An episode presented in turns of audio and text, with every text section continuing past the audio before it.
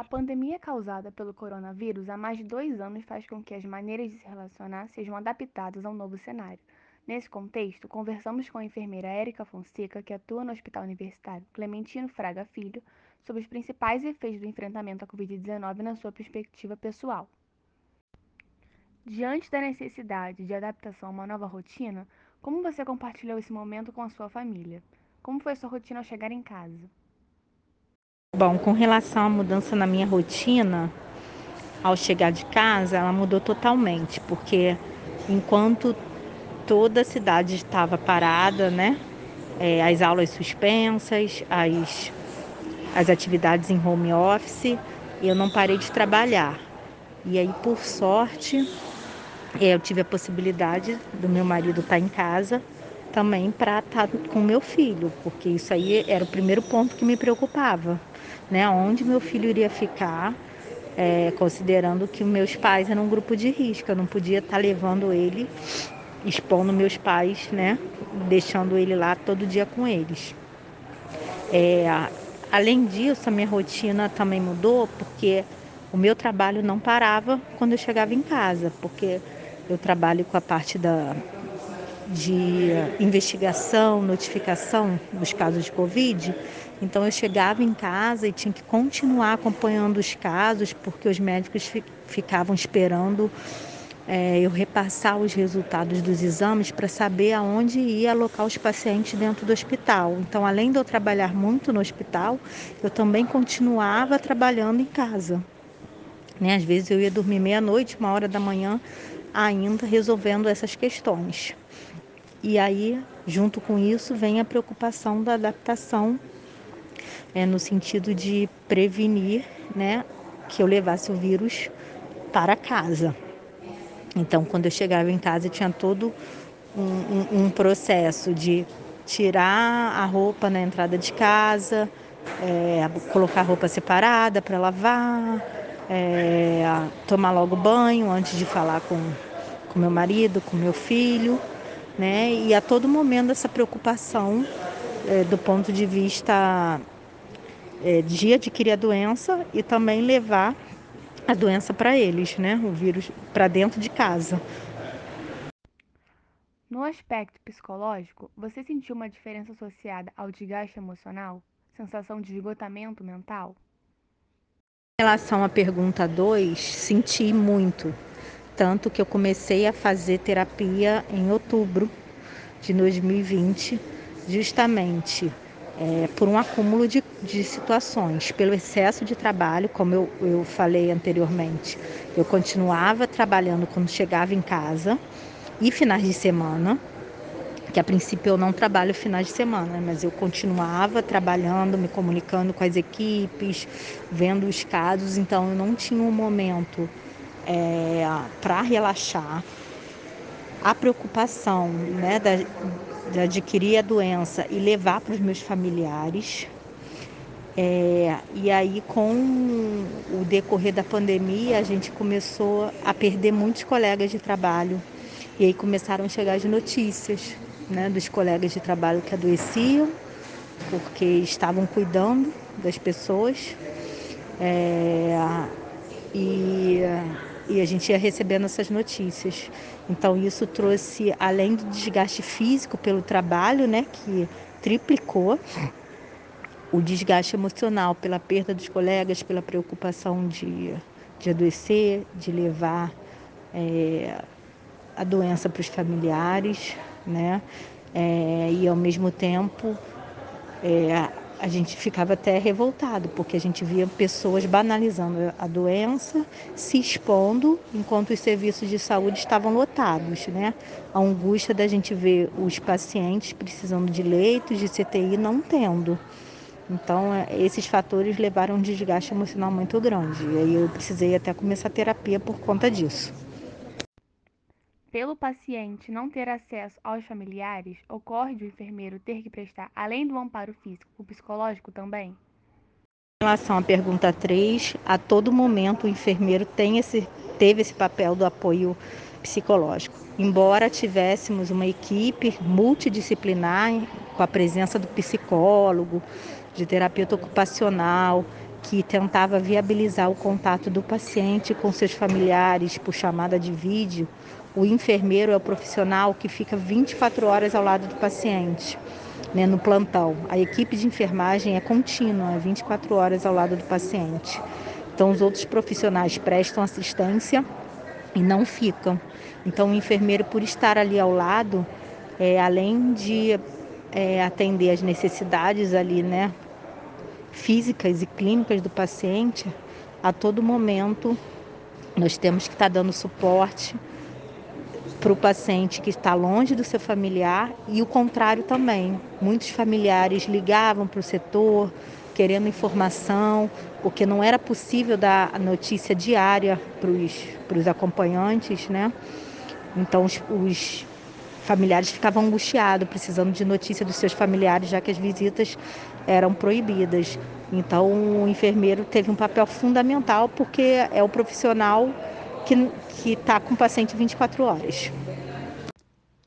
Por conta do isolamento social devido ao vírus do Covid-19, houve um grande impacto psicológico negativo na população.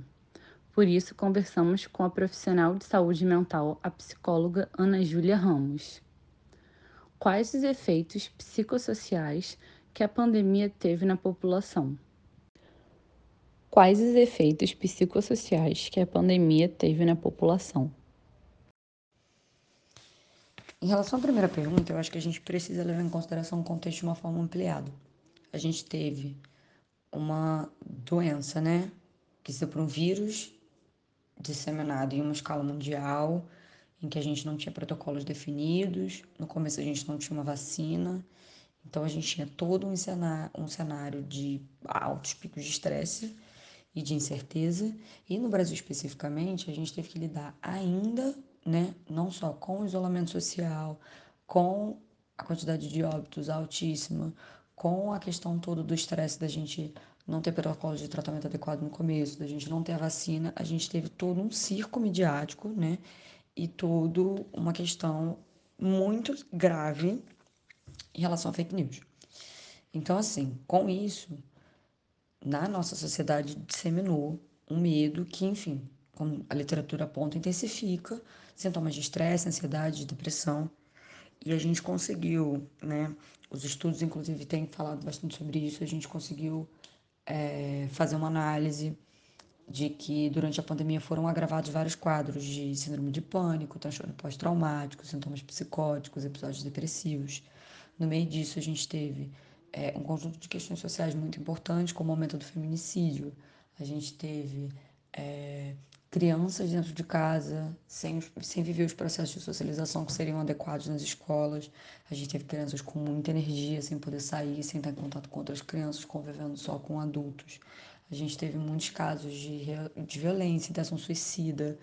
Então, assim, eu acho muito importante que a gente leve em consideração essas questões, mas que a gente saiba falar disso com cuidado. Observar esses fatores, observar esses efeitos psicossociais, não quer dizer que a gente não deveria ter feito isolamento social. Isso foi necessário e teve consequências para a gente. Mas consequências que a gente, enfim, não teria como evitar. E falar sobre isso eu acho que é importante falar é, tendo uma consciência crítica e política adequada, assim. Então, assim, que efeitos psicossociais que a gente teve, né? Eu acho que a gente teve esses efeitos de alguns agravamentos, alguns surgimentos de questões de saúde mental e alguns efeitos que a gente está vivendo até hoje, né? Efeitos que são no corpo, a gente teve mudanças de hábitos, que várias pessoas estão ainda nesse processo de voltar, as crianças ainda estão se adequando a voltar para as escolas, né? É, diversas pessoas apresentaram alguns sintomas relacionados à ansiedade social, né? De não estar tá mais conseguindo estar em espaços abertos, né? Então, eu acho muito importante a gente ter o cuidado com esse pós, digo com muitas aspas, né, esse pós-pandemia, né, de como que a gente estrutura uma sociedade depois disso, né, com um vírus que ainda não foi embora e que está em mutação e de como que a gente convive com as pessoas, como que a gente depois de passar dois anos dentro de casa sem tocar nas pessoas, vivendo constantemente com medo, preocupando com familiares, com uma constante sensação de potência, frustração, né, como é que a gente contorna isso, né? E referente aos trabalhadores de linha de frente, como a pandemia afetou a saúde mental dessas pessoas? Acerca dos trabalhadores de linha de frente, é, eu acho importante pensar assim nesse nome na linha de frente. São as pessoas que estão encarando esse vírus no dia a dia, que estão nos hospitais, hospitais superlotados, com baixa estrutura, lidando com tudo que a gente puder imaginar e dentro disso ainda lidando com uma taxa de óbito muito maior do que o que eles estão acostumados no dia a dia. Então, assim, é, os registros na literatura voltados para isso mostram que os profissionais de linha de frente estão entre as pessoas mais afetadas é, psicologicamente, né, com a pandemia. Essas pessoas apresentam sintomas de burnout, de pós-traumático, de síndrome do pânico. Eles têm uma relação com o luto complicadíssima, né, de perder os pacientes e de estar seguindo protocolos que estão constantemente sendo mudados.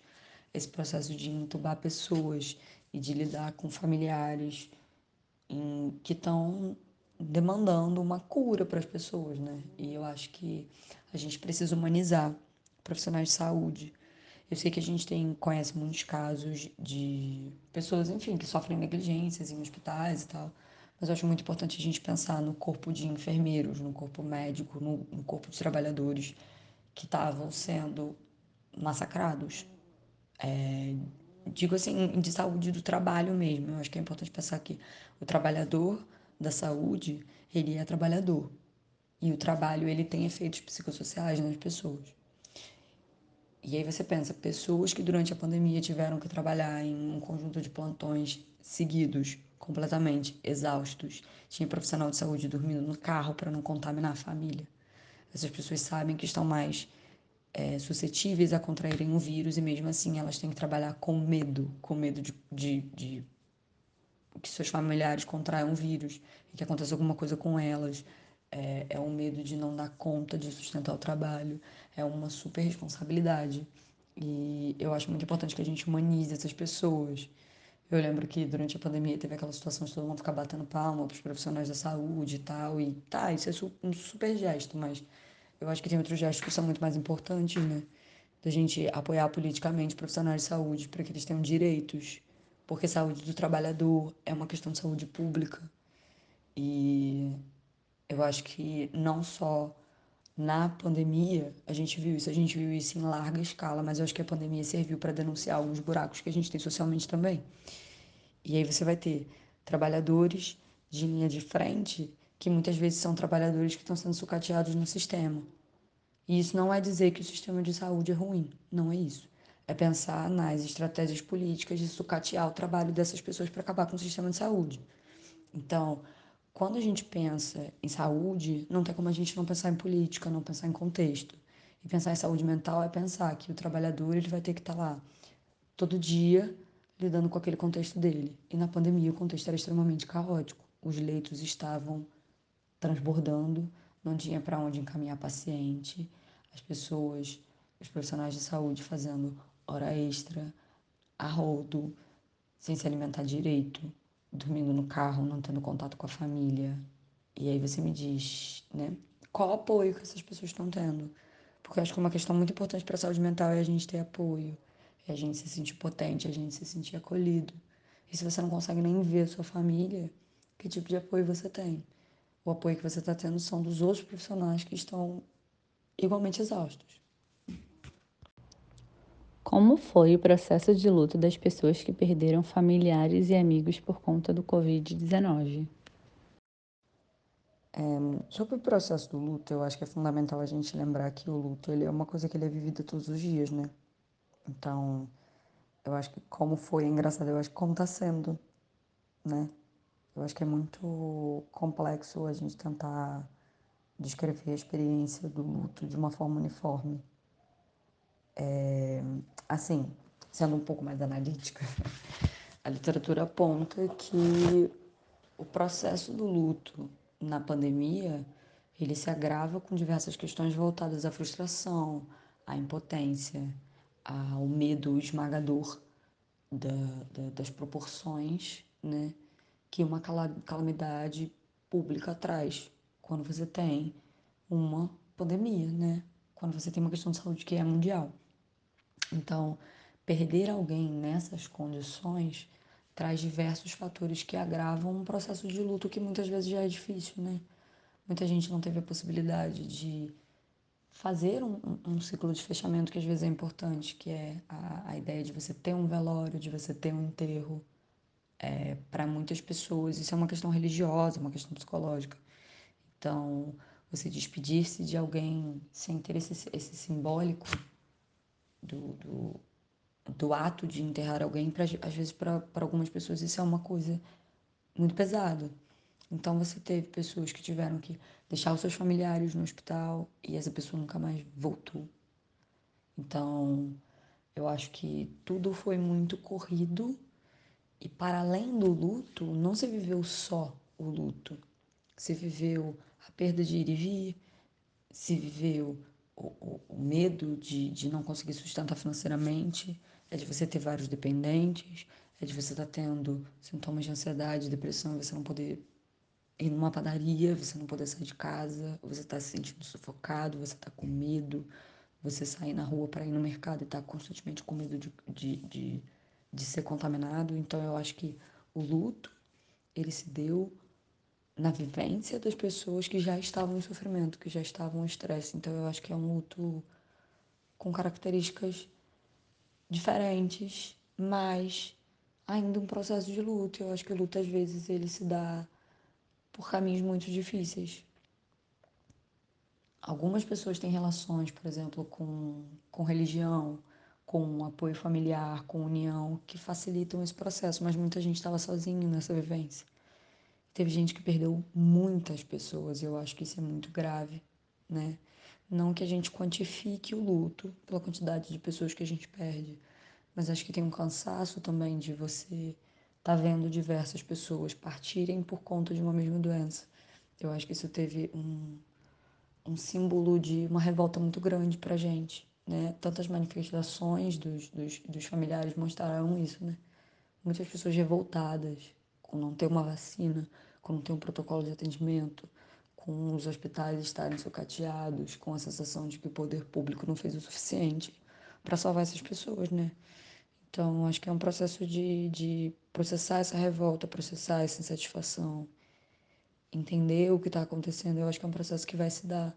Até porque sentir saudade é um processo para sempre. E acho que tem muita coisa acontecendo ainda para a gente ter tempo de viver essas coisas. Agora vamos falar com a Tânia, que é bombeira do estado do Rio de Janeiro. Fazendo uma análise antes e depois da pandemia, qual a mudança que você percebeu no comportamento e tratamento das pessoas no geral e dos colegas de trabalho? É, eu percebi é, mudança em muitas pessoas, mas eu percebi também que algumas pessoas acho que meio que não aceitavam, né, que tinha que mudar para não acontecer o pior. Muitas não, não fizeram e ficaram só trancadas dentro de casa, ou não tinham os cuidados que falavam, não acreditavam, né? O que estava acontecendo, o que estava passando, o que a mídia passava, que a gente assistia. Agora os colegas mudaram conforme o que foi determinado, né? Que tinha que ser feito mesmo essa mudança, que não teve outro jeito. É, você poderia nos dizer se você pode observar alguma diferença no atendimento nesse período de pandemia? Houve algum aumento ou diminuição em determinados casos? Observei total diferença no atendimento nesse período de pandemia. Houve mais aumento do que diminuição em determinados casos, principalmente casos é, provenientes de síndrome gripal, né? Que desconfiava logo de Covid. O atendimento melhorou muito. É, rede pública, particular, né? Nós tivemos ajudas né, da rede particular com, em parceria com a rede pública e foi observado, não só por mim, né, por todos os profissionais, que o atendimento foi muito bom. É, algumas doenças ficou um pouco meio que esquecida, né? No tratamento até, por, por, por ser uma pandemia, né? Mas Fora isso, o atendimento foi, teve um aumento muito grande e foi um atendimento voltado mesmo para as pessoas com gravidade, né? A corporação foi remanejada para outra área de atuação? É, vocês ajudaram em centros de saúde, participaram de campanha de vacinação. Como foi estar frente a um momento tão delicado? Eu trabalho numa policlínica onde o atendimento é totalmente ambulatorial, né, de consultas marcadas. Fui remanejada assim para o hospital nosso que para poder suprir a demanda que foi muito grande dentro da corporação, do, os dependentes, os militares e os próprios colegas de trabalho, né? Que muitos também adoentaram, alguns até veio a falecer. Então, houve sim esse remanejamento. Fiquei um período lá no hospital, depois voltei para a policlínica e a policlínica também acolhia, né? As pessoas, os, tanto os militares na ativa como os aposentados e os familiares, né? Que tinham direito, né? E a gente é, mandava para o hospital quando tinha comprovação né, da doença. E, e na campanha da, da vacina também, fomos remanejados também para várias unidades que fazia, que fez a campanha, que começou né, nas vacinações. E até hoje a gente está ainda na campanha, né? Não acabou não. Dando seguimento à entrevista com os profissionais, agora a gente vai falar com a papiloscopista Érica Fernandes, que vai nos passar um pouco da sua experiência durante esse período. Como a Covid-19 interferiu no seu trabalho e como você lidou com esse novo cenário? Especificamente, na unidade pericial onde atuo, nós redobramos os cuidados, utilizando máscara, álcool em gel e mantendo o distanciamento. Você poderia fazer uma breve análise de como a pandemia afetou, caso realmente tenha afetado, a questão dos prazos dos laudos e o que implica na celeridade processual? Quanto à cadeia de custódia, sentiu que foi prejudicada em algum aspecto, no armazenamento de determinado vestígio, por exemplo? A produção de laudos não foi afetada, tampouco houve qualquer prejuízo para a cadeia de custódia. No seu ambiente de trabalho, você observou algum comportamento de algum colega que possa ter sido decorrente da pandemia da Covid? Não observei nos colegas lotados na minha unidade, especificamente, algum comportamento que pudesse ser decorrente da pandemia. Dando continuidade à entrevista com os profissionais, agora eu vou realizar perguntas para a biomédica Fernanda, que atuou durante a pandemia. Devido à rápida mutação do coronavírus e à dificuldade de sequenciação do SARS-CoV-2, como vocês, biomédicos, lidaram com a pressão para o desenvolvimento de pesquisas e, consequentemente, vacinas no início da pandemia? Então, como eu não trabalho na área de pesquisa, eu fiquei mais é, na linha de frente em questão de exames, eu não senti tanta essa pressão para o desenvolvimento é, de vacinas e tudo mais. Mas eu creio que tenha sido bastante desafiador, ainda mais com os recursos que são disponíveis hoje para a pesquisa no Brasil, que é muito precário. Tenho certeza que foi um desafio bem, grande aí para todos os biomédicos pesquisadores. Sabendo que os biomédicos também foram responsáveis pelos exames de testagem para a Covid-19, como era a sensação de estar diariamente próximo de possíveis infectados pelo vírus? No início foi bem assustador, porque era tudo muito novo e a gente nunca tinha passado por algo parecido, né? Então era tudo muito assustador, eram muitos positivos diariamente, mas depois a gente meio que foi se acostumando a ver os positivos, é, a ver as pessoas é, agravando a doença é, e tudo mais. Hum, a gente foi se acostumando com os protocolos, com os equipamentos de, de segurança, os EPIs, mas não deixou de ser assustador. Como foi a sua forma de lidar com seus aspectos psicológicos durante os períodos mais intensos e delicados da pandemia? Olha, eu não sei responder essa pergunta exatamente, porque eu não tracei um plano, eu não tive uma forma de lidar, eu só fui.